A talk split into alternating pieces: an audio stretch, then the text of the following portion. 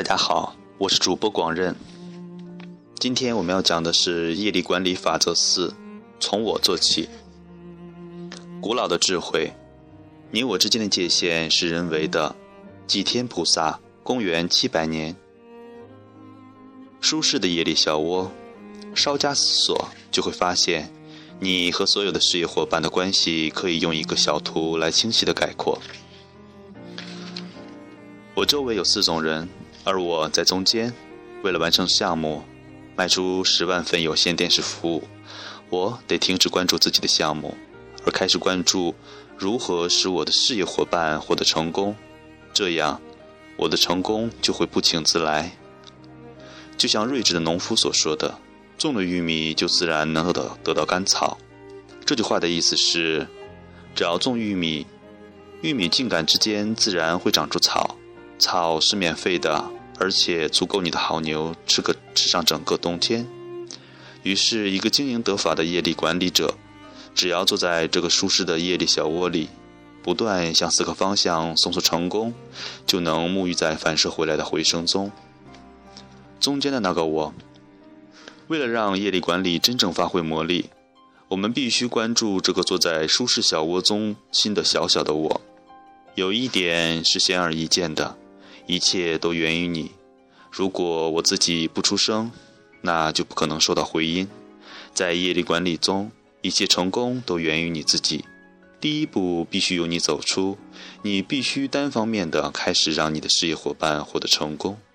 可是，这里还有另一个至关重要的问题。再看一下中间的小我，它的周围有个圈。一条划进你我边界的线，线的这边是我，那边是你。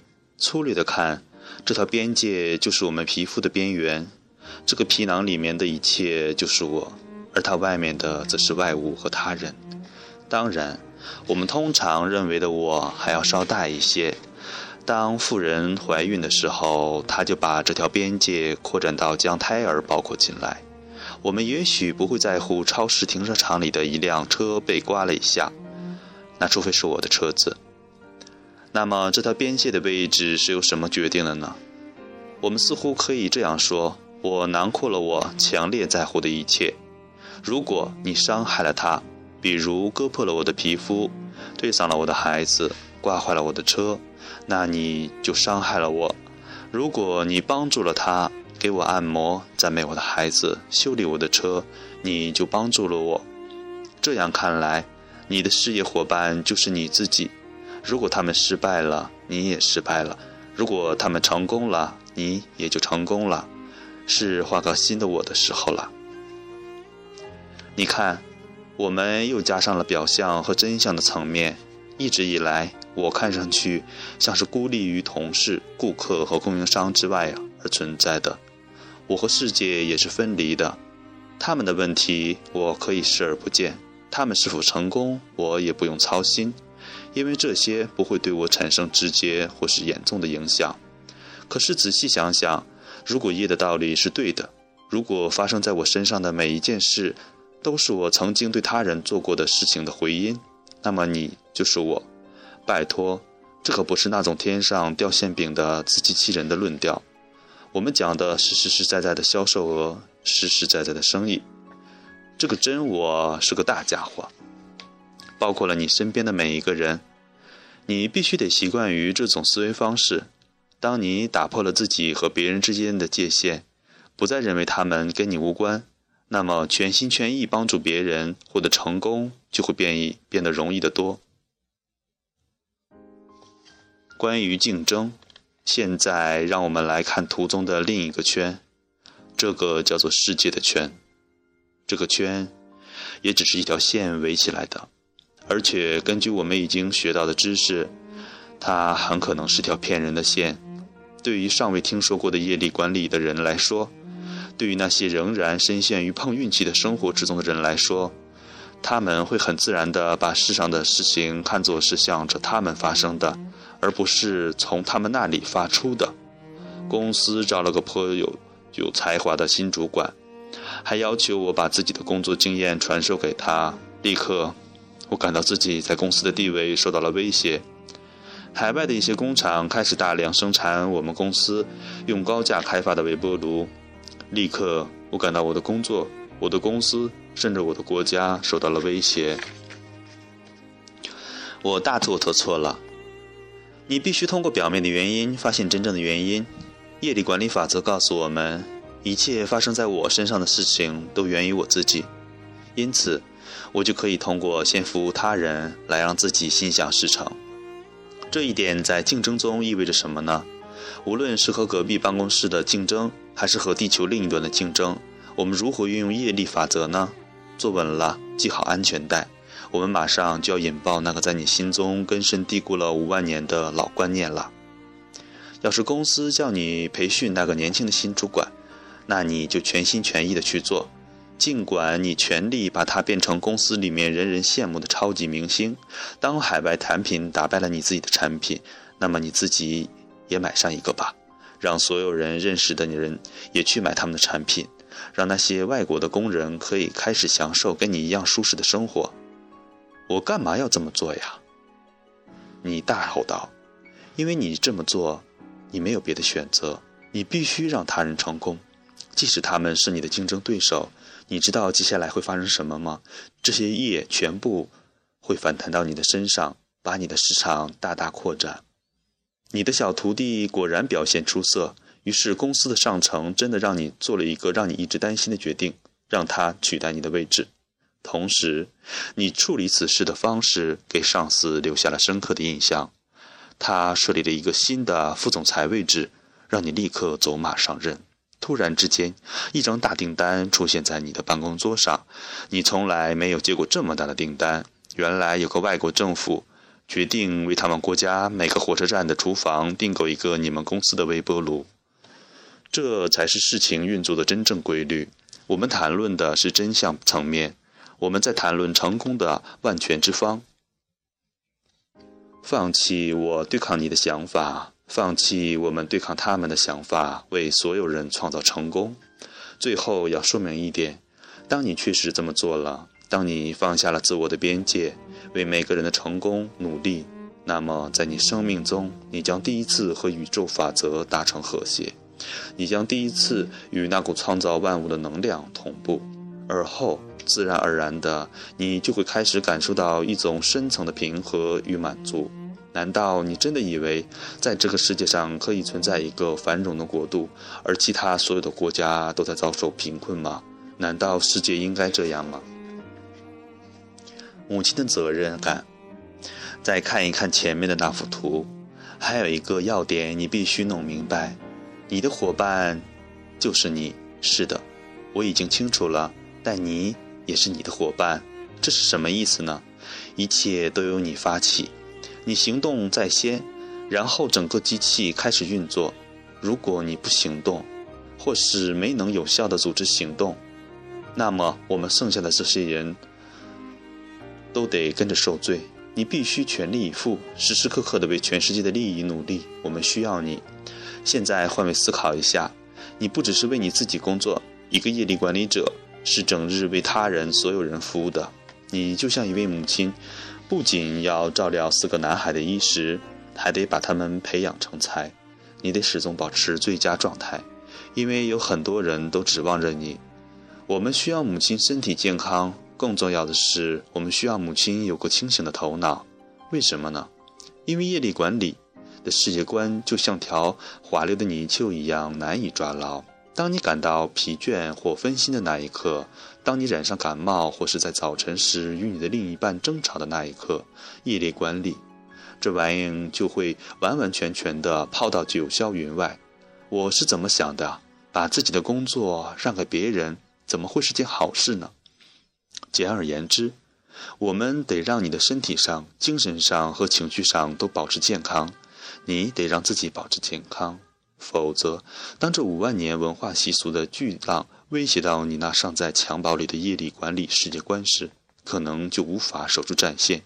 你的头脑必须始终保持清醒，要不然哪一天你情绪一低落，你就会马上回到碰运气的生活中去。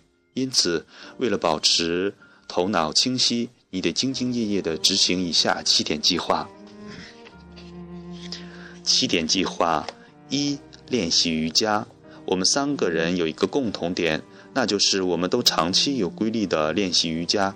瑜伽经过上千年的发展，能够最大限度地作用于体内意识流动的精卫通道。这意味着，如果你的瑜伽练习得法，你的思维就会变得更加清晰，你就更有把握在业力管理中获得成功。如今已有两千万美国人在练习瑜伽，因为他们已经看到瑜伽练习对提高绩效大有裨益。万事开头难，只要你能跨出练习瑜伽的第一步，之后一切都会渐入佳境。好在现在有许多不同的瑜伽流派，他们大都优良正统，可以让你按需选择，不用不好意思。多尝试几个不同的瑜伽会馆后，再确定要在哪里练习，找个方便前往的场地，找个合适自己的瑜伽流派。下面我们来对目前通行的几个流派做个归纳。阿斯唐加瑜伽，力量、结构、传统，这个流派有时又被称为流瑜伽、麦索尔、斯文森流瑜伽或力量瑜伽、艾因格瑜伽，体位技巧对身体的理解，哈达瑜伽，柔和伸展适合初学者，希瓦南达瑜伽，传统灵修适合修炼身体。比克诺姆瑜伽，高温场所，正统体式，专业。阿努萨拉瑜伽，关注心灵，有效，讲究细节。基瓦穆克提瑜伽，灵修，有效，启示。弗雷斯特瑜伽，女性能量，力量，自信。达摩米特拉瑜伽，老师的瑜伽，灵修，深刻。新瑜伽，瑜伽的业力管理，古老，植根于智慧。康复瑜伽，适合身体上已经有一些问题的人。双人瑜伽，与伴侣一起练习的瑜伽，愉快健康。孕妇瑜伽，使生产和产后恢复更加顺畅、健康、安全。二，开始冥想。我们三个人还长期有规律地进行冥想。我们说，是冥想为我们带来了巨大的变化。你会变得更加冷静，思维更加敏锐，你能发现机会，破解难题。尽管现在盛行的大多数瑜伽流派都是同根同源，但要找专业的冥想训练，有时却不太容易。你可以在当地的瑜伽会所。或修行中心学到一些基本的东西，比如呼吸以及平静地观察自己的思想。关于瑜伽和冥想，不要觉得你必须接受某种哲学体系才能练习瑜伽和冥想。把瑜伽和冥想用来实现我们正在努力想要达到的目标。如果此后你的生活发生了改变，你希望再进一步，那到时你自己再做决定。判断一个冥想老师是否合格是很难的，但可以肯定的是，如果他们自己的冥想管用的话，他们就会是平静、慈祥，而且头脑清醒的。用这些作为标准来寻找老师吧。还是一样，不用不好意思，可以货比三家。到了一定的时候，如果你决定成为一个正儿八经的冥想者。这会让你在日常生活中和生意场上更能干，头脑更加清晰。那我们建议你研究一下本书最后一章推荐的 ACI 项目和阅读资料。三、遵循个人道德准则。在日常生活中，我们秉持道德对待他人的方式，是一个非常特别的业，它决定了我们的思维方式。也就是那些整日在我们头脑中回响的念头，同样，这也不一定从某个属于特定的灵修传统，那是你自己的事儿。但无论你选择遵循什么样的个人道德准则，其中都应该包括四个或五个关键要素：保护生命，确保不伤害任何人或其他生物的身体，甚至要尽量避免。有伤人的言语和念头，尊重他人财物，不偷盗，不做近乎偷盗的行为，不在上班时间打私人电话，不做假账，不偷逃税款，尊重他人的伴侣关系，不做任何威胁他人、夫妻或是伴侣关系的行为，诚实。不说谎，说谎是指给别人留下你明知是错误却还想逃避的印象。很多精神修行的传统中都有第五条要素：切忌染上酒瘾或毒瘾。简单说来，这么做是浪费金钱和时间，而且终将使清醒的意识和成功的生活成为泡影。四、不断学习。书籍是一项伟大的发明。从前。我们只能听到生活在同时代的人对于事物的描述，可现在，如果你愿意，你只要去书店花上几个小时的工钱，就能把一些两千五百年来最伟大的见解带回家，在午后时光坐下来慢慢品味。一些书能够经久不衰，自有它的道理。这些书里面说的是能够让你的生活变得更加轻松、更成功的道理。作为本书的补充，你可以更进一步的钻研业力管理源头的那些新颖的古老智慧。这些智慧从未像现在这样能够通过公开而广泛的渠道获得。不停的学习，学你可以学到的任何知识，即便只是一个新的电脑程序，或几个外语单词，或一种异国的烹饪方法。学习是头脑。常保年轻、清晰和敏捷。五、服务。如果我们不是每天都有心的去做至少一件会有益于他人的事情，生活就是不完整的。在实施业力管理的过程中，你当然就已经在这么做了。保持这个势头，你会发现没什么比帮助他人更能令人满足。你会发现，你付出的时间越多，你自己的时间就越多，能够完成的任务也多越多。这就是业力。六，巧妙饮食。嗯，怎么做到巧妙饮食？吃东西需要多少技巧呢？很多呢。我们中那些生活在富裕国家的人们，从小就被灌输了一种不健康、过度的饮食方式。我们的饮食令我们迟钝，也令我们整个文明迟钝。它令我们的身体疲累，思维呆滞。挑战这种潮流，培养新的饮食习惯，需要许多智慧和知识。要控制暴饮暴食，其实无需大费周章，只要坚持做到七点计划，其他六点就好了。瑜伽练习所做的是体内的经络，也负责你的进食量。即便只是做上几个星期最基本的瑜伽练习，一个星期两次就行，你就会突然发现自己不再渴望吃一盘烙饼了。慢慢的，随着七点计划的持续进行，你会自然而然的发现自己越来越向往那些让你性感健康、思路清晰的食物，新鲜的果蔬以及低脂低碳水化合物的高蛋白食物。要再次说明的是。这并不是那些所谓的新纪元运动。加班的时候吃甜甜圈、喝咖啡，可能几年都不会有事。但是不久以后，这些习惯就会来跟你讨债了。你的身体会变得虚弱，思维优柔寡断。于是那些突破性的想法，比如采取让竞争者成功的策略，让自己获得成功，在你的眼里开始变得愚钝，不值一提。我们对于饮食的最后一点建议：量力而行。但是要保持自己，向自己保证会坚持努力。我们谈论个人道德准则的时候就已经说过，想要一个清醒的头脑，首先需要一个清白的良知。这就意味着我们要开始避免食用那些包含了许多不好的液的食物。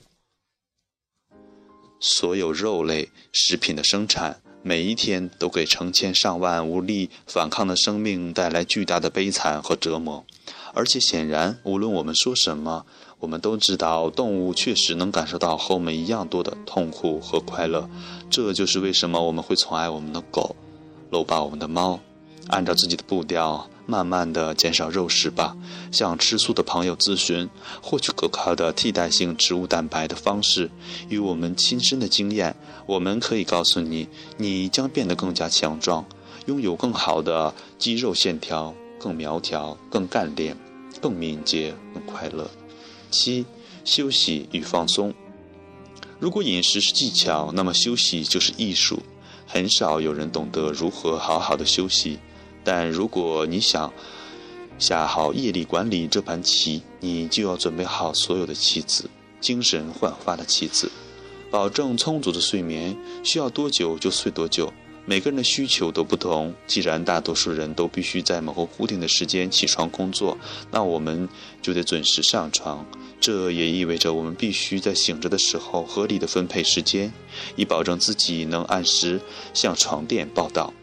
有个好方法可以让我们挤出更多的时间来准备睡觉，那就是进行一个小小的简化生活的运动。你可以先把窗口、墙口对着那些。浪费大量时间的行为，比如看电视和上网，通常那意味着阅读无关紧要的电子邮件、报纸和杂志也脱不了干系。你其实并不用知道总统今天早餐吃了什么，或你的叔叔对你表兄小孩的看法。这一切的信息和额外的刺激，让你的意识超负荷运转，使他难以放松，并在夜间难以入眠。假如你在傍晚有一点闲暇，别上网，出去散散步，看看树木，望望星空。当你进行这个简化生活运动时，一步步地整理你的房子。如果你发现有些东西你六个月都没有碰过，那就把它扔了吧，因为它们也占据着你的意识空间，让你混乱不堪，难以放松。看看你能不能静静地独坐十分钟。默默地想想你生活的美好，世界的美好，学会放松，让自己休息。我们都需要你，需要一个精神焕发的、思维清晰的你。真实的故事，克里斯蒂喇嘛为钻石山大学的成功添砖加瓦的人有许许多多，但我可以自豪地说。是我说服大家接受了一个我相信是对学校的成功有奠基意义的政策——下午一点政策。在钻石山大学，下午一点之前不许进行任何课程或类似的教学活动。我们鼓励所有学生以及教务人员利用上午的时间进行个人修行，就像在夜里管理的起点计划中所描述的那样修行。一位典型的钻石山大学学生醒来后，先喝一杯花草茶，然后以冥想开始这一天。这个冥想可以是十五分钟，或是长达一个多小时，视学生自己的冥想经验而定。大多数的学生都接受过这种不同冥想技巧的训练，这能保持他们对冥想的新鲜感和兴趣。他们可以做个解决问题的冥想。探究某个朋友这个星期为什么和他们不和，或者来回顾性的冥想，回顾在冥想中会发生的八个典型问题，把它们牢记在脑中，或是专注冥想，注视心中安宁的一点，然后他们起身练习瑜伽。顺便说一句，他们发现和伴侣或朋友一起练习瑜伽比较容易，因为当一个人稍有懒惰，另一个给他提个醒。集体练习能带来许多乐趣。钻石山大学的学生总是可以选择和他人一起做清晨冥想或瑜伽。我们不强求统一的瑜伽形式，人各不同。之所以有那么多不同流派的瑜伽，就是因为不同流派适合不同的人。我们也不强行规定练习瑜伽的时间长度，因为这也是因人而异。但我们要求你的冥想和瑜伽练习成为常规，即使每天十五分钟到三十分钟的定时练习，也好过一天猛练，三天不练。练完瑜伽，瑜伽和冥想都最好在空腹状态下进行。大家就开始吃一天中的第一顿饭。同样，我们对饮食不做硬任性规定，个人的身体状况不同。但有一些食物却会让几乎每个人都感觉良好，其中之一就是鲜榨果汁。买个小型的电动榨汁机，养成每天早晨榨四个橙子来喝的习惯。一个星期左右，你会觉得来自鲜果的生活却有着巧克力的味道，让你充满了久违的孩子般的充沛的能量。戒掉咖啡或含咖啡因的茶，用杏仁茶的纯净蛋白质来代替牛奶的脂肪。以后你还可以试着做新鲜的杏仁茶，还可以在杏仁奶里加上麦片一起享受。但记住，养成查看麦片盒子的习惯。避免购买高档的产品。通常用餐之后，学生们就开始日常学习。我们提倡古老智慧定下的方式，在这个时段不准使用电脑，因为整个上午你都要保持缄默和意识平静。古老智慧的方式就是拿出近期正在研习的书籍，对着目录看几分钟，比如说前面五章节的名称。然后闭上眼睛，看你能否在脑海中复述那些章节的名称。一周左右，你就能按顺序滔滔不绝地背诵出所有章节名称了。那也就意味着你已经把整本书的纲要印在脑海中，而那个印记就在你的脑海中。你可以随时的把它提出来，思索一番。无论是在上班的路上，还是午饭桌旁，或是坐在等候室里。然后继续阅读书里你正在读的那个部分，读完后仔细的思考他在整本书里的角色，思考如何在今天就把它运用到你自己的生活中。再接下来，学生就可以用一两个小时做些自己的项目，为有需要的人授课或是提供帮助。几乎每个钻石山大学的学生都参加这类项目，这些也都是完全出自于自愿。在钻石山大学，我们连学费都不收。你自己必须有成功的意愿，这一点别人没法替你做到。如果你不是个全职学生，那么在下午一点之前，你早就应该去上班了。但你了解了基本的做法，要把起点融入自己的日常里。我想让你明白的是，当你头脑清醒的时候，那感觉有多棒。我们学校的下午一点政策真的管用。它让学生和教员都成为健康的、营养均衡的和思维清晰的人。当这些人聚集在教室里，我们看到的就是一个令人激动的场面：纯粹的学习之乐以一百英里的时速向前推进。有一次，我和几个钻石山大学的学生同乘一架飞机，我看到乘务员停下来对我们说：“你们看上去真的是容光焕发，怎么做到的？”事实上，我对这样的场面已经习以为常，这能让每个老师都自豪的无无以复加。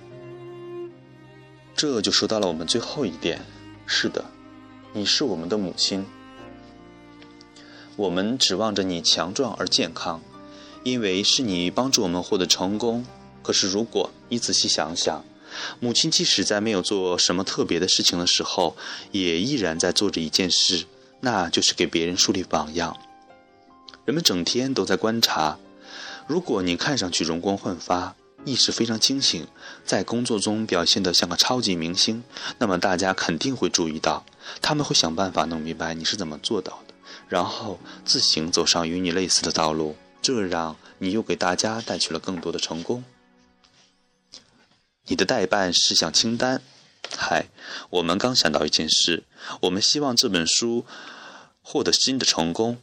我们希望所有的业力管理项目都成功，这意味着你必须好好执行七点计划的个人修行，也就意味着我们要好好的给你布置点任务。今天的任务有两项：一，上网找三家附近的咖啡瑜伽会所，这个星期你至少得上一节瑜伽课，然后每周上一节，直到你找到自己喜欢的会所和老师之后。你就每一每周一次去那练瑜伽。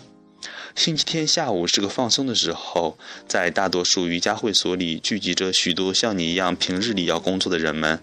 我们还记得我们的第一次瑜伽课，我们的身体是班级里面最僵硬的。下课之后，我们冲向餐厅，用煎饼把自己填满。接下去的两天，我们走路一瘸一拐的样子像鸭子，而且浑身酸痛。可是。我们为自己感到骄傲，我们从未退却。你是初学者，挺一挺就过去了。几个月后，你就能向班上那些新来的菜鸟们展上一手了。找人教你一些基本的冥想，到瑜伽会所问问，一直找，一直找，找到一个跟你合拍的老师为止。然后开始平日里每天做十分钟的冥想，如果每天定时定点练习，会容易得多。